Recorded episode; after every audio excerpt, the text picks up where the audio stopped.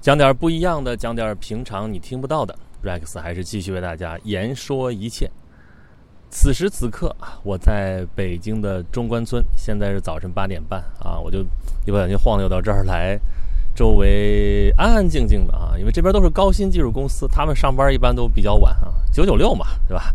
这个晚上要干到至少九点是吧？朝 九晚九，那现在还不到九点，所以现在人来人往，大家陆陆续续在往班上赶，但是周围还是比较安静，而且我在这儿的一个绿化带这个地方啊，环境还特别好，抬头看见就是什么新东方啊，什么这些地方啊，顶好啊，海龙啊这些地方，嗯，我就想到了一些往事啊，所以今天跟大家聊一聊，因为中关村这个地方对于中国来说很特殊。啊，可以说这四十年以来，中国的高新技术产业发展也绕不开这个名字去。那对我个人来说，这个地方也是留下了很多回忆的地方啊。所以今天跟大家聊一聊我亲身体验过的中关村，还有就是中关村发生过的一些往事跟现在的一些渊源。呃，中关村，先说这个地方啊，你看这个名字挺奇怪的，中关村是不是还有上关村，还有下关村啊？哎，不是这么说啊，中关村，你看现在是关中关关是关口的关。但是过去不是啊，过去是中关，官是官员的官，中关村什么意思啊？这个地方跟中官有关系。中官是什么？中官就是太监 啊。这个地方是现在在那个北京北四环边上啊。我们知道北京二环以里才是老城的，二环以外以前全是郊区啊。那这地方就是北京原来郊区的一个小村就是中关村。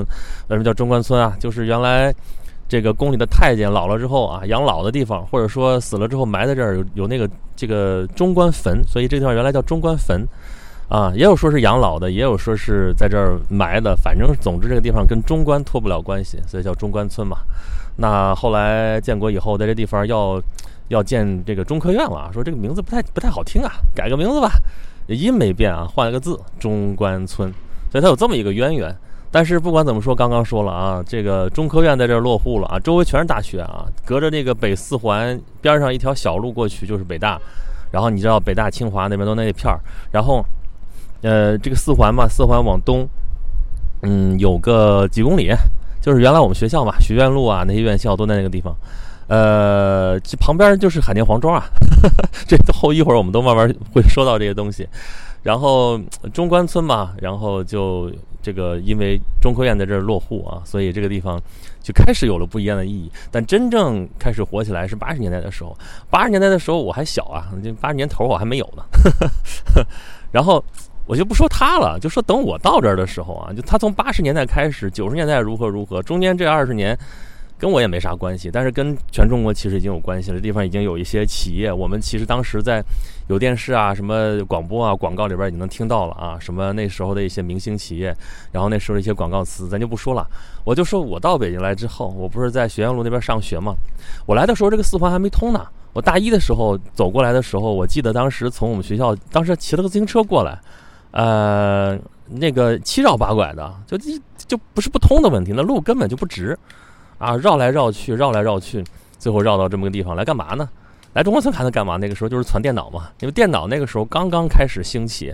我记得当时我上高中的时候，然后因为我爸在大学嘛，好歹实验室还能有个电，还能有个电脑什么的，然后他摸一摸，就那个时候电脑都是那种台式机啊，有有，就主要还是那种卧式的。什么叫卧室？你现在看到机箱一般都是立式的，就是台台式机，咱只说 PC，立式的一个一个杵那儿是吧？一个竖着的，那时候是卧室的一个机箱横着，上面放一个显示器，显示器也是那种大奔头，对吧？那种显像管的那种，那种那个显示器。然后我那时候用的，对，就说一件事儿吧，就说你现在你要用 PC 的话，都知道系统盘是什么盘，是 C 盘，对不对？嗯，估计大家学电脑的时候也讲过，说啊，为什么开头就是 C 盘？因为前面有 A 盘、B 盘，现在不用了。对，那现在是不不怎么用了，但我们那时候是真正还用的啊。A 盘和 B 盘是什么？是软区啊，里边要放软盘。你你你后来知道那什么一点四四寸的盘，那都是那都是后来的哈。什么那个五寸盘啊，三寸盘，哎，不是一点四四，哎，是一点四四，不对啊，我说错了啊，说混了。一点四四兆，三寸盘，三英寸的那个软盘里边的容量是一点四四兆。听得明白什么叫一点四四兆吗？就是我现在录音。我这一会儿录这一个录这一期节目，大概能因为我用那个录音笔录的，我估计最后录出来得有一百来兆的那个大小吧。那一张软盘是肯定装不下的，一点四四兆三寸盘，这三寸盘都已经是后来就是已经优化了之后的，已经发展了之后的这种盘了，因为它比较硬了。就软盘说是软盘，那壳已经比较硬了。之前的那真的是软啊，五寸盘。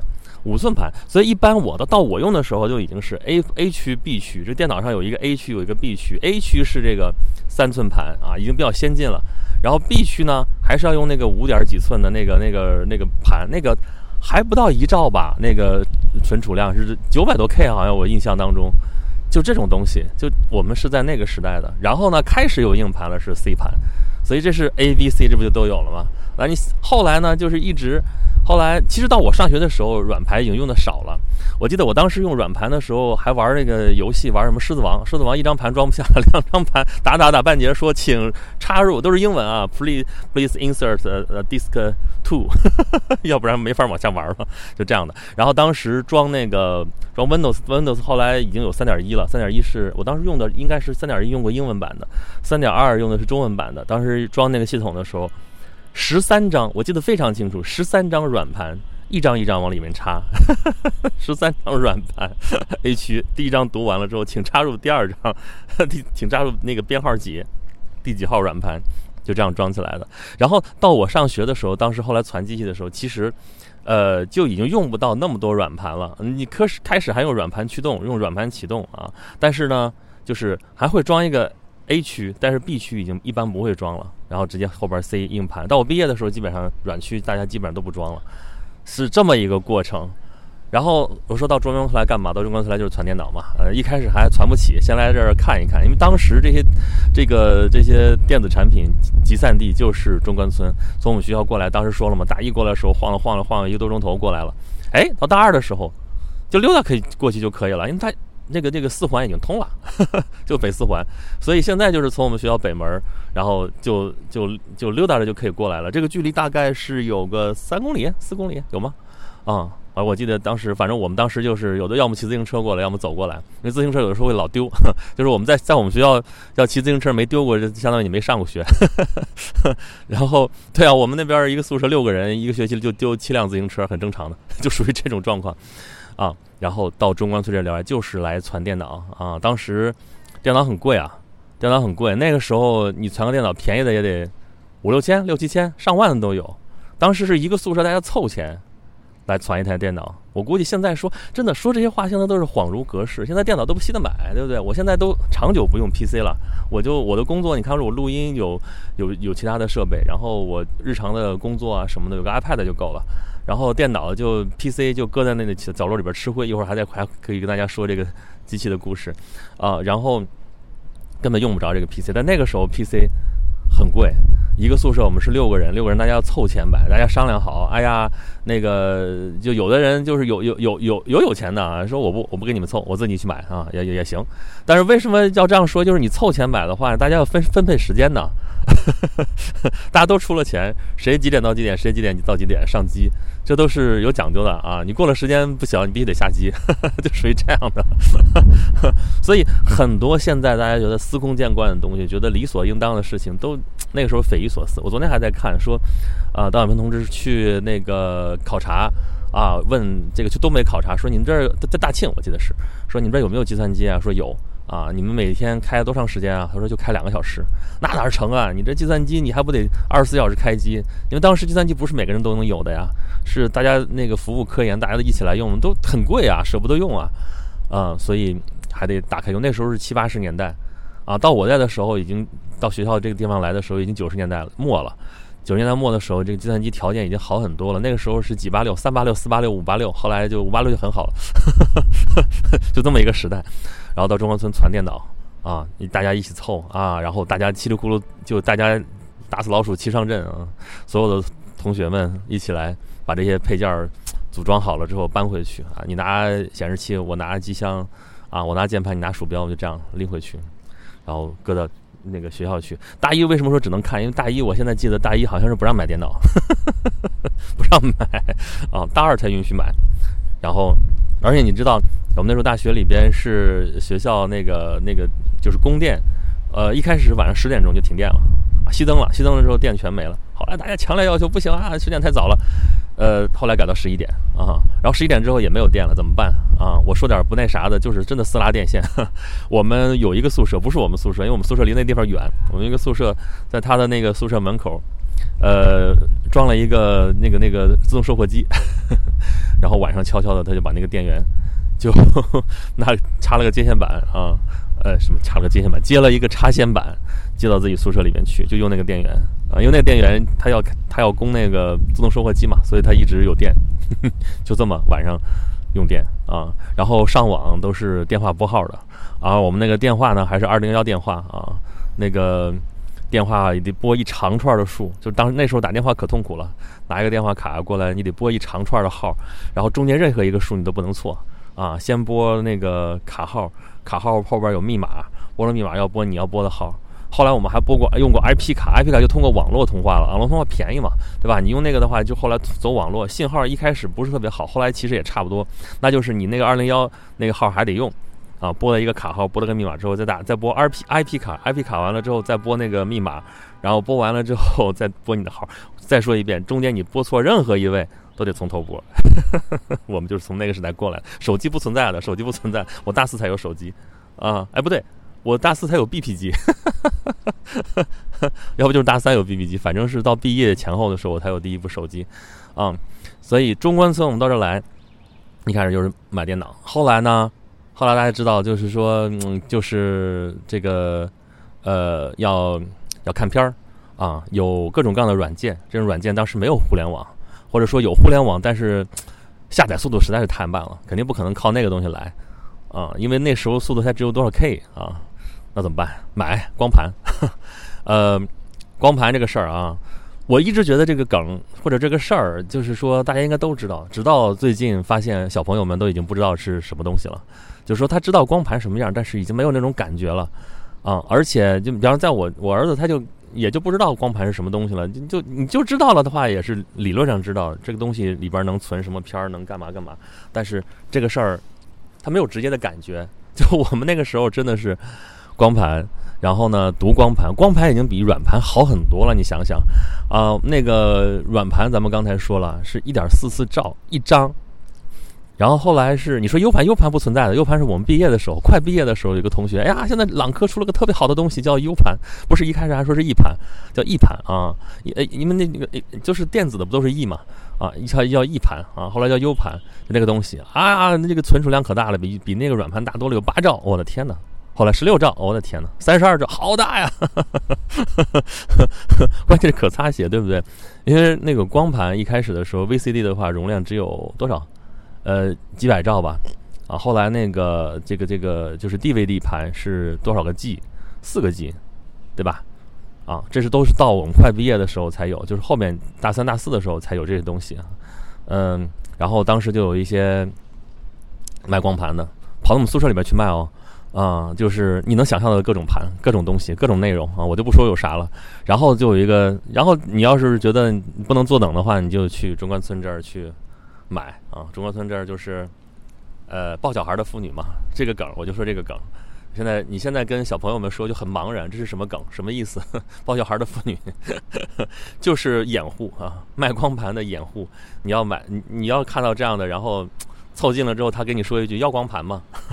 你要是有心，你就跟着他去。我是没跟过，我们同学真有去。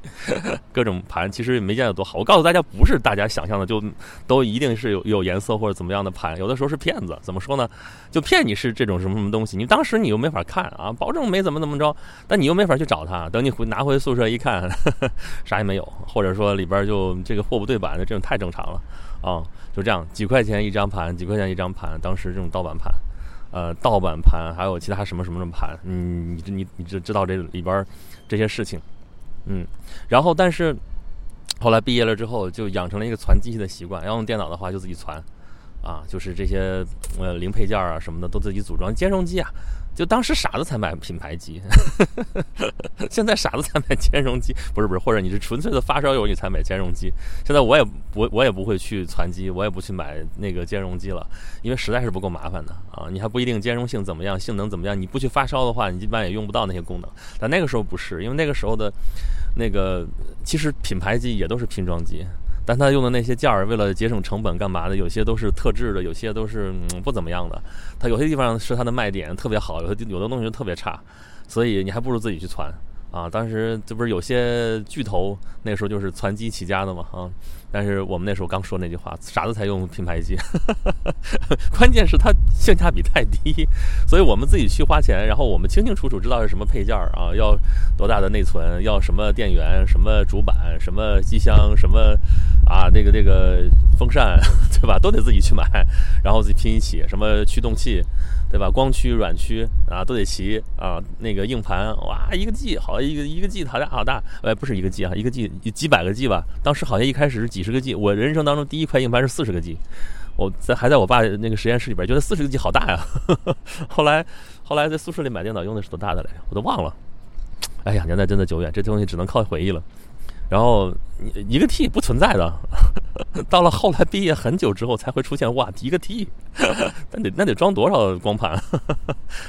就是毕业很长时间之后，对我还老跑中关村的，就两件事情，一个事情是要攒机，对吧？机器你随时可能过段时间你要升级。另外一个就是，就是不是买光盘，因为那时候已经上网开始下东西，下载各种各样的东西，已经不惜的去买那些东西，因为他们的东西并不见得多好。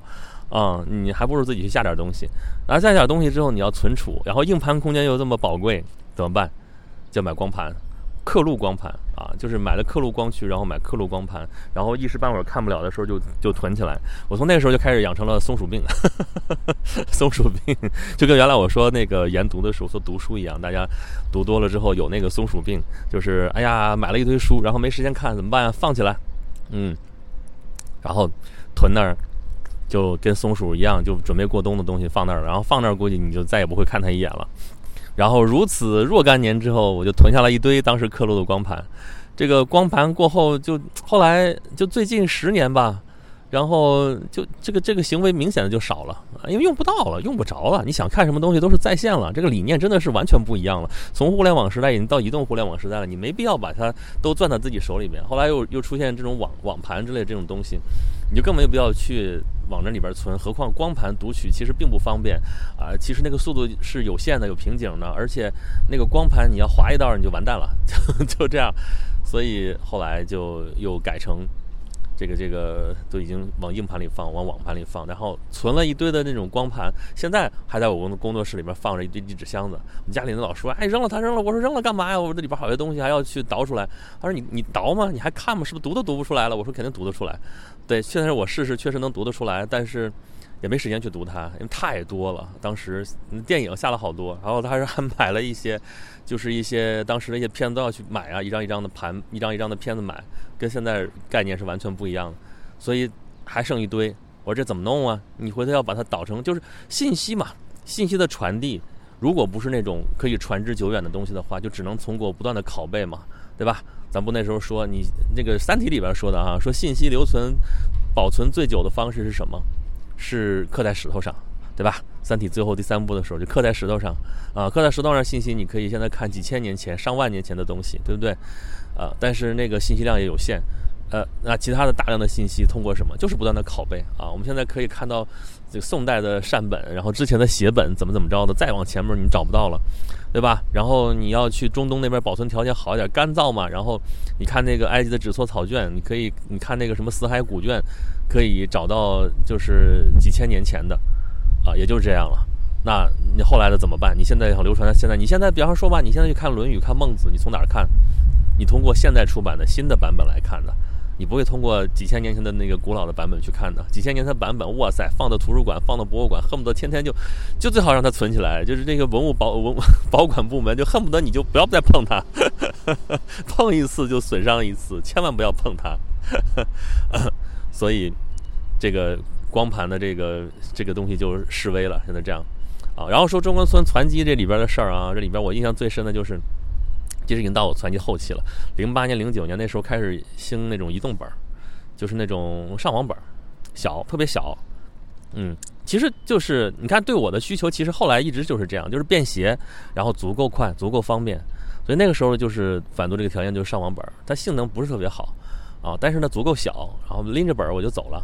我后来去出国啊，去干嘛？去那个工作啊，干嘛的？拎着它一小本就到处跑。然后这个小本的故事就是在中关村买的，当时就是在顶好还是海龙，应该是顶好，我记得。嗯，来买的时候。就当时看，就是你当时要买这个东西，你就看型号嘛。现在看买其实也是这样，但是更多的时候其实你不用看太细。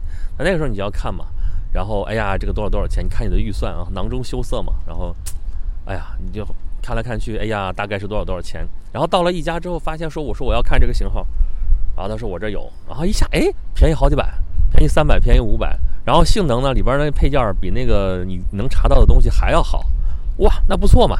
然后就看样品，样品也不错，看了觉得挺好，然后就准备买。然后我给你调个新的去啊，调个新的，调个新的，我还多了个心眼，但是打开当时验机啊要看，发现不对味儿了，这个配置跟他当时给我看的样机不一样。我说这不对啊，然后跟他这掰扯半天，他非说就没问题。然后我当时就打幺幺零了，报警。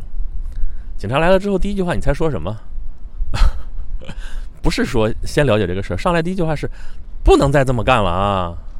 多少回了，我才知道哦，这是个套路，我才彻底明白，他就是这样一个套路。所以后来那几年的时候，这个中关村攒金啊，弄的是臭名昭著啊。你去你去中关村就等着被宰吧。然后我记得那时候还上焦点访谈，还上什么东西？中关村这个电子一条街，对吧？我们当时去过好多这种地方。当时你看，我刚才说顶好海龙，然后北边过了那个四环，北边那个北大南门那边那个太平洋大厦，然后这边。中关村异世界啊，什么那边还有什么什么什么市场？就附近这片儿都是攒机器啊，就卖配件儿什么这样的地方。然后就是拉客，对吧？就是野蛮拉客，拉客之后宰客，宰客。刚才说的就是其中一种套路 啊，以次充好啊。然后你你当时你又看不出来，我们当时还要学。你买的时候你说你得看那些那个东西，比方说看金手指，你要看清楚它是它是出厂就那个样子。金手指是什么？金手指就是你那个插槽啊。里边那个插的往里边插的那个东西，上面不都是有接触点吗？那个那是金手指啊，你金手指插进去，然后你才能通电嘛，然后这个东西才能用嘛。显卡呀，各种板卡啊，都是这样的，对不对？硬盘也是要插插线的嘛，那个倒是不用金手指，啊，那个反正各种板卡都是要这样的，你得看，说你得注意看那个金手指，它是新的，崭新崭新的。还是经过磨损之后，后来又给你 又给你错的，我的天哪！逼着我们都要成专家啊！但当时我就说我买一个品牌机吧，不至于出现这种事。品牌机都有这种情况，品牌机里边，你你你，反正现在做的是比比较好了，而且没有必要了。你你你扣那点钱，挣那点钱，黑心钱没有必要。但是这些当时那些黑心商家就这么干，里边可以可能本来是什么东西，给你卸下来换一个次的东西，然后后来不还有那种套路吗？刚才说 U 盘嘛，U 盘。一些软件检测有多大多大的空间，但实际上根本就不到，是根本就没有，所以这种事情就特别多。我就说我当时都报警了啊！哎呦，现在有人听见，我不知道能不能录进来，我就证明一下，我确实是在中关村在外面录这期节目，啪啪啪啪的声音，底下有有老先生抽陀螺的声音。早餐不是早餐，早晨这个时候晨练，大家在这个地方，嗯，好吧，我们接着说我们的。海龙故事啊，是海龙还是顶好？我忘了。然后就当时报警了，当然是那个事情解决了。但后来我那个本还是买了，当时就反正是还算是一个正常的价格买了，然后就一直在用。然后我传的最后一台机器是二零一一年，当时有相熟的一个，就用好好几年。一开始你还挑，后来你熟了之后嘛，也就找那几家。然后最后其实就主要有一家，他也一样我们都都是老客户了，多少年了，也就没有必要去坑去干嘛的，所以你就假装他不坑你吧，反正他也熟了，你长期的你去比较也没有差太多，所以就一直在那儿。二零一一年，我传了到目前为止最后一台电脑，后来就我就发现没有传机的必要了，嗯，没有。然后上班电办公室有电脑，然后家里边放一台也就放一台，搁那儿其实也没有太大的用处。然后就再往后就是这个手机、iPad、移动互联时代来了，所以中关村就离我越来越远了。然后你现在到中关村已经看不到这样的卖场了，或者说很少很少的一个范围。为什么？就是因为这个业态已经退出历史舞台了，没有必要了。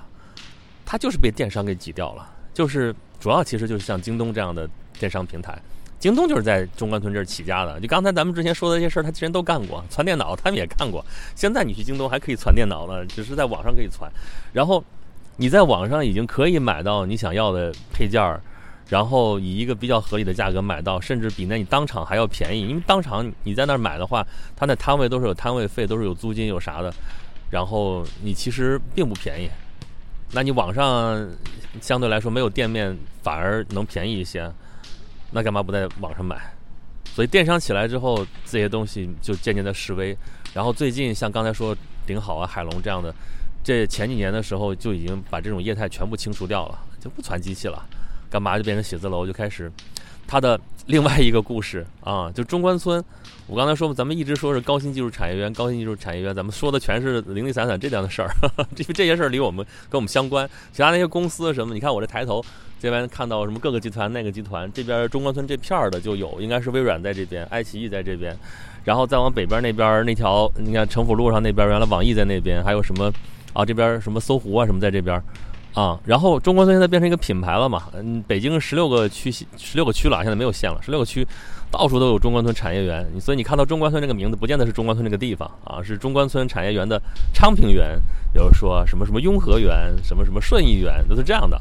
它变成一个品牌了，然后确实从这里边成长出来的这个企业有很多，有名的企业也有很多。都是高新技术产业，我相信大家每个人都跟这都会跟这些企业有关，因为你在用他们的产品，用各种产品，你离不开它。就就举个，我就举个最简单的例子，就比方说，新浪网，现在就微博，很多人还在用，对不对？啊，新浪从哪儿来？就四通立方起来的嘛。四通从哪儿？从就从中关村起来的。我前面不远就是四通大厦，当时就是那四通大厦上也有卖配件的，就真的当时很乱，就几条路也挺脏的，然后。一堆人乌泱乌泱的就在那儿卖配件、拉客的，真的跟菜市场似的。现在这种状况已经看不到了。现在其实有一段时间就没有必要到中关村来，我也很少到这边来。再来的时候就发现，哇，这怎么已经变成这个样子了？大变样了。它中间这些年已经变了好多轮了，啊，嗯，甚至有段时间我都觉得有点萧条。然后，嗯，因为类似这样的模式在各个地方都有了嘛，啊，然后最近最近的其实。跟我们现在呃这些最近的热点有关系的一个事情，就是教育的问题，就是补习班啊，这就是我说的中关村这附近啊，这个好多这种卖场撤了之后，又变成另外一个业态是什么？就是补习班啊，就是怎么说来着？中国教育看北京，北京教育看海淀，海淀教育看哪儿？看海淀黄庄是不是？海淀黄庄就在旁边啊，就那原来那那几个大楼上面就一堆补习班，那个大楼原来都是卖这种电子配件的。然后，对啊，我刚刚这不还有朋友在那边说这几天这个厂子也撤了，为什么？就是因为最近重拳出击。我觉得这个证特别好，早就该这样干，就是让大家这个这个就是孩子的那个上学的时间。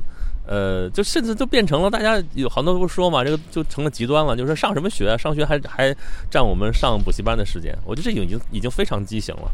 然后最近在清退，在严格禁止、严格限制这些课外补习班的一些规模、这些东西，所以最近这个地方又成了教育的风暴眼，就是中关村啊，海淀。海淀黄庄，就这片儿，我们一说都在这片儿啊。你你到你要到北京到中关村来，你坐地铁的话，十号线就到就是到海淀黄庄。然后你要坐九号线这边，你可以到中关村这一站。那前面一站也是海淀黄庄，海淀黄庄是换乘站嘛，其实就在这片儿。就北京人讲话说地名跟其他地方可能不太一样，至少跟上海不一样。上海是要精确定位、精确坐标。比方说我说思南路，你说思南路可长了，不能这么说。思南路建国路哦，那是在那个十字路口。北京不是，北京是先说那一片儿。比方说我说我住哪儿，我住八宝山。哎，大家你就知道，你不知道我具体在哪儿，但你知道是那一片儿。我住公主坟儿啊，你看全是坟儿啊，全是这种地方。你就拿我住中关村，中关村指的是这片儿地方，甚至这个村儿都已经不复存在了，留了一个地名，但这片儿都叫，对吧？方圆你大概有个两三公里都可以说这附近，所以就是这么说，中关村这一片儿都是啊。那所以你就看啊，中关村这个地方，我是从我个人的这个经历来给大家看啊，就是这。二十年的发展，其实往前倒的话，中关村从它起步有三十年、四十年、四十年发展，这真的是从一个原来你看原来一个中关村，然后从一个破破烂烂的这个北京郊区，你到北四环了呀，一个郊区，现在已经是妥妥的市中心了，啊，然后发展到现在这个状况，它就是我们中国发展的一个缩影。然后你刚才说的这些关于科教方面的这些风吹草动啊，在中关村这个地方你都能感受得到，而且感受的可能还更强烈。嗯，呃，对，刚才说这个教育的问题啊，这个，哎呀，这个问题有点大，这不是我们今天不是说中关村嘛，咱就先说中关村的事儿。这教育的问题，回头咱们有机会再说啊。咱们之前讲大语文啊，什么时候也跟大家说过，但那个时候的形式还是跟现在不一样。那个时候大家都看好教育这个领域、这个行业。啊，这个资本大量的进入，如何如何？现在是，哈哈，正好形势真的是发生了急剧的变化。咱们这个演讲录做节目做了有七年了啊，中间真的很多事情都已经发生了变化。现在翻一翻之前有一些呃节目啊，呃，应该说呃没有没有什么讲错的地方，但那个时候的一些认识啊，现在又发生了一些改变。有些事情咱们还可以再拿出来说一说啊。好吧，今天咱们我溜溜的在，这真的是演讲录了，就很久没有这样做节目了啊，就往这儿一坐，然后从头到尾的说，因为之前的这个演讲录的节目多少咱都是经过剪辑的嘛，会有点这种，嗯，但是这回真的是完全顺畅的这样讲下来，嗯。我们今天是跟大家聊一聊中关村的一些往事啊，当然肯定不详细。我们周四直播的时候，可以再跟大家多聊一聊里边的一些轶事，可能还有一些很好玩的故事跟大家聊。记住，我们每周四晚上九点，呃，在某平台有直播啊。大家如果不知道的话，可以到那个公众号啊“轩辕十四工作室”或者“演讲录”后面给我留言，然后去去问，好不好？嗯，然后现在演讲录，现在你在微信里面找的话，是你去搜，现在公众号小程序。和视频号都有，欢迎大家来关注，欢迎大家来跟我继续互动。嗯，咱们这期演讲录就聊到这儿吧，下期再聊点什么话题？好呢，下期再见。